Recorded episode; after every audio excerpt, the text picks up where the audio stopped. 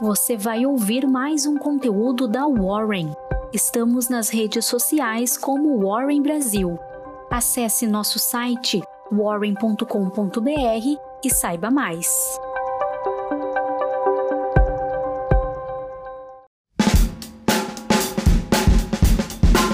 Fala pessoal, um bom dia, começando mais uma semana aqui na Warren Call. Meu nome é Iago, eu sou analista de investimentos aqui da Warren e sou eu quem irá guiar vocês pela nossa Morning Call de hoje. Na agenda para essa segunda-feira aí, na Europa e nos Estados Unidos é dia de conhecermos as leituras dos PMIs mensais, o industrial, o composto e também o de serviços e aqui no Brasil, como de costume, de toda segunda-feira é dia de divulgação do Boletim Focus. Olhando aí para como o mercado brasileiro terminou na sexta-feira, com a agenda doméstica vazia e o bom humor no cenário externo, o Ibovespa conseguiu encerrar sua segunda sessão de recuperação, subindo 0,75%. O índice brasileiro voltou ao patamar de 118 mil pontos mas no semanal não foi suficiente para cobrir aí o rombo da última semana. O Ibovespa caiu 2,6% em relação à última semana. Olhando aí para os destaques do dia, o setor de utilidade pública teve a maior alta setorial dessa sexta-feira, subindo 2,99%. As ações da empresa de saneamento de São Paulo, a Sabesp, disparou mais de 10% após o ex-presidente da Câmara de Deputados, Rodrigo Maia, assumir a Secretaria de Projetos e Ações Estratégicas de São Paulo. Em discurso de posse, Maia garantiu que a venda da Sabesp será a marca de sua gestão. Os papéis da empresa chegaram a subir aí pouco mais de 15%, mas perdeu um pouco de força ao longo da sessão, mas foi o suficiente para garantir a liderança isolada do Ibovespa nessa sexta-feira.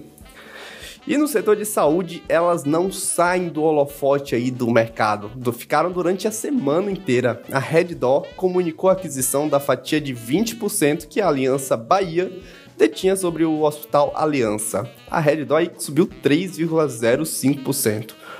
O valor da negociação foi de 350 milhões de reais e com essa transação a rede hospitalar passa a deter a integralidade do Hospital Aliança.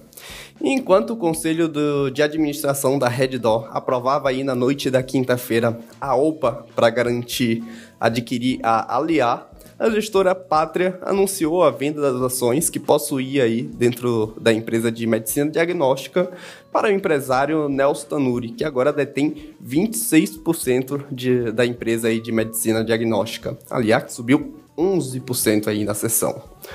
A CVC Brasil teve o seu rating elevado aí pela Agência de Classificação de Risco S&P com perspectiva estável. A CVC teve alta de 3,8%.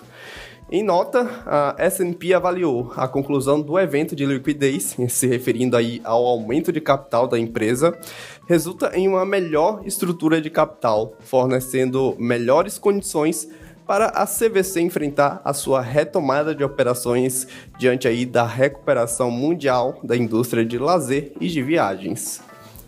E segundo a matéria do Dow Jones, a Azul está em negociação com os credores da Latam para persuadir a compra das operações aqui no Brasil. Em live que aconteceu aí durante a semana, o CEO da Azul confirmou a intenção de compra e até mandou um recado aí para os deputados, falando que queremos comprar a Latam. O que eu diria para os deputados é: olhem como a Azul mudou o país. A Azul subiu aí 2,7% na sexta-feira. E a Embraer também foi destaque de alta, subindo 1,6%. Ela está ampliando a rede de serviços para jatos executivos nos Estados Unidos, adicionando novos serviços a centros autorizados no nordeste do país. A Petrobras informou que ainda não se decidiu sobre a venda da fatia da Braskem, e falando na venda da fatia da Braskem, segundo coluna do jornal O Estado de São Paulo, a alienação da petroquímica pela Nova Ono pode ser até postergada. O motivo é o descontentamento da proposta aos executivos.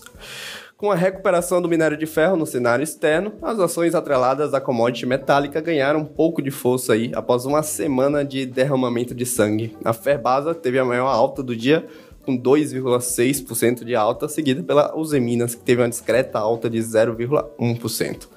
Por outro lado, a Gerdau não conseguiu manter a força e encerrou o dia aí em leve queda de 0,1%. A empresa comunicou que seu conselho de administração aprovou a reorganização de subsidiárias no México.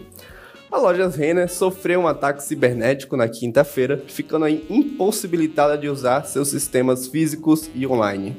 A varejista informou que os bancos de dados permanecem preservados e que as informações dos clientes não foram afetadas. A Renner acionou seus protocolos de controle e de segurança para minimizar impactos. Loja Renner caiu 0,6% na sexta-feira. As maiores altas e baixas, então tivemos aí a Sabesp liderando alta de 8,8% no acumulado semanal, a Qualicorp subindo 8,5% e a Semig subindo 7,9%. Nas maiores baixas, as empresas atreladas à commodity metálica aí lideraram, né? A Useminas aí com queda de 19%, a CSN queda de 13% e a Gerdau caiu aí 10%. Indo agora lá para Wall Street, que encerrou o dia no verde, recuperando aí parte das perdas da semana, mas não o suficiente para apagá-las.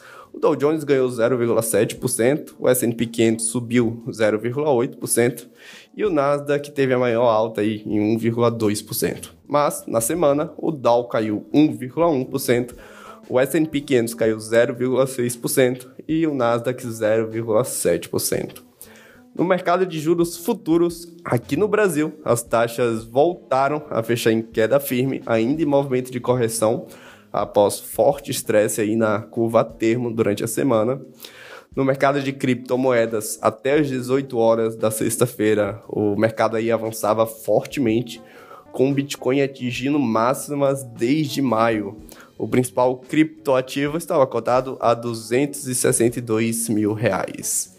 E no mercado de câmbio, o dólar fechou em queda em relação ao real, em movimento aí de ajustes, também após o forte alta aí durante a semana uh, da divisa norte-americana. O dólar comercial encerrou cotado a R$ 5,38.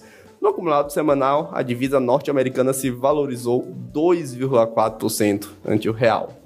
E para finalizar com os ruídos fiscais e políticos ainda no radar dos investidores, o Credit Default Swap, que é conhecido por ser o termômetro aí do risco país, estendeu a semana aí em alta a 185 pontos. No acumulado semanal, o CDS de 5 anos subiu quase 4%. É isso, pessoal. 100% atualizados agora. A gente se vê na próxima Warren Call. Até lá.